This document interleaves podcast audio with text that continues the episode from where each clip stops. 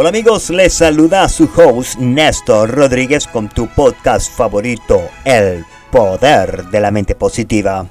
Antes de empezar, me gustaría darle las gracias por permitirnos llegar hasta la comodidad de sus hogares, en su sitio de trabajo, en su carro, donde quiera que estés a través de la aplicación La Patrona Radio, Spotify o Google Podcast. Muchas gracias por permitirnos ser parte de su día. Ahora bien, el día de hoy es un día estupendo para decidir ser el maestro de nuestras emociones. ¿Por qué? Porque así usted podrá tener más control sobre su destino.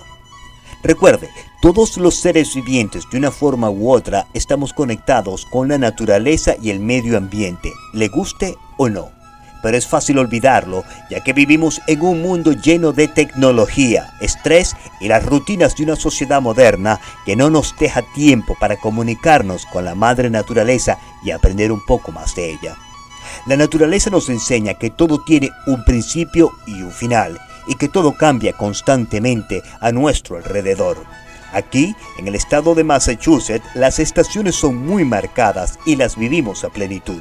Como por ejemplo, en la primavera llueve demasiado. Es el tiempo de sembrar y de limpiar y proteger nuestras emociones. Pero también es un momento de celebrar una nueva estación para recargar nuestras energías para lo que se aproxima. El verano, el sol, es tiempo de mucha energía positiva, de mucha vitalidad y euforia. Por eso hay que tener mucho cuidado con los impulsos y con los excesos de esta estación.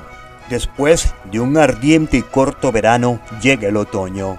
Es la estación donde se caen las hojas de los árboles. Para alguno es la estación más bella del año. Personalmente me ha costado muchísimo adaptarme a esta estación del año. Antes me sentía muy solo y deprimido y pensaba que al caer las hojas de los árboles eran como los años que cada vez se acumulaban más y más cada año que pasaba. Y además la triste realidad de que el sol se aleja cada vez más de este hermoso planeta Tierra y el invierno se avecina. La temporada de frío y nieve está cada vez más cerca, pero el otoño también es una estación energética y llena de vida. Es el momento de reflexionar, un año más que se acerca a su final. Por eso es el momento de terminar todo lo que empezamos y no dejar ningún cabo suelto, porque el invierno ya se aproxima. A la llegada del invierno, con él llega la nieve. Es una estación de mucho cuidado ya que parece infinita. Nuestras emociones son más sensibles y es fácil deprimirse. El sol aquí en Massachusetts se oculta a las 4 de la tarde y las noches son muy largas y parecen infinitas. La luz del día es más limitada y el frío y la nieve son implacables. Pero hay que estar preparados emocionalmente porque sabemos que todo tiene que pasar y todo tiene un final. Pero no todo es melancolía en el invierno, porque también celebramos las Navidades y el nacimiento del Niño Dios. También es la época de descansar nuestras energías y reflexionar hacia un nuevo año que se avecina. También para nosotros en el invierno representa la época de esquiar, la cual disfruto mucho en familia.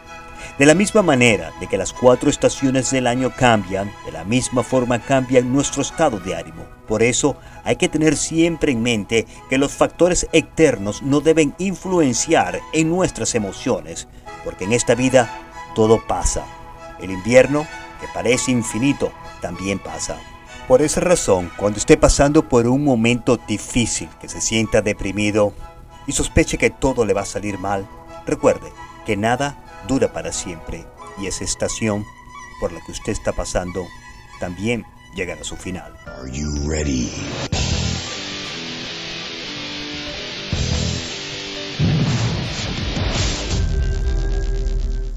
Ahora bien, esta semana continuamos con los secretos de Steve Jobs del libro de Carmel Gallo, que dice Ideas innovadoras que cambiaron el mundo.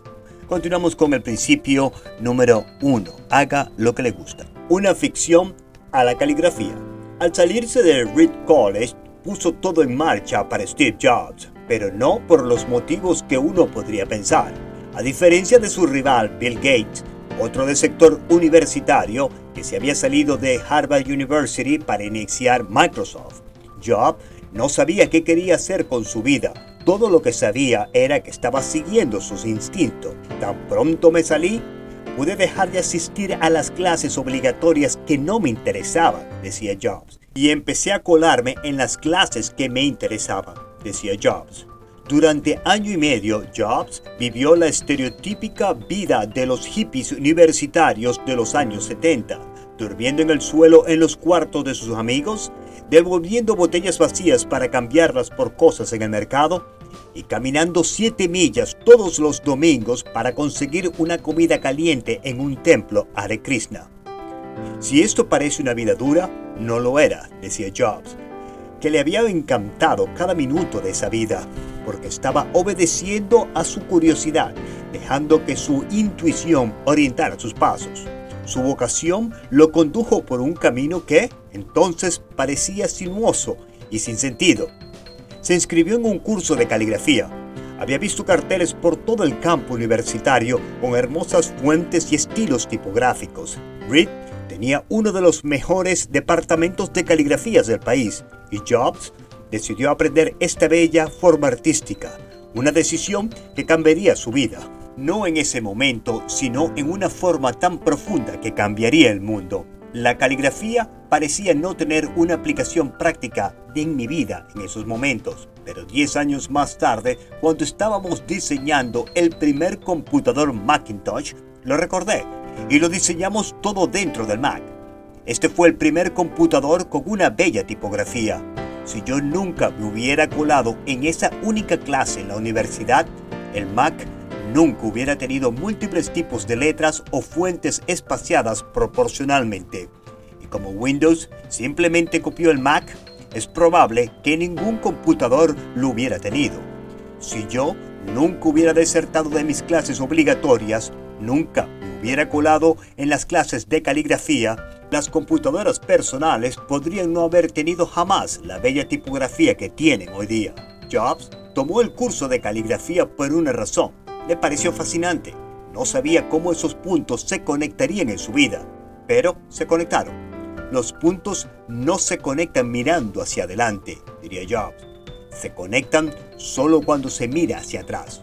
Usted tiene que confiar en que si obedece su curiosidad, las piezas encajarán al final. Desde los estudios del poder de la mente positiva se despide Néstor Rodríguez con mucho amor y con un mensaje de autosuperación para encender ese llama, ese deseo de superación que tenemos todos por dentro y que lo podemos lograr a través de una actitud mental positiva.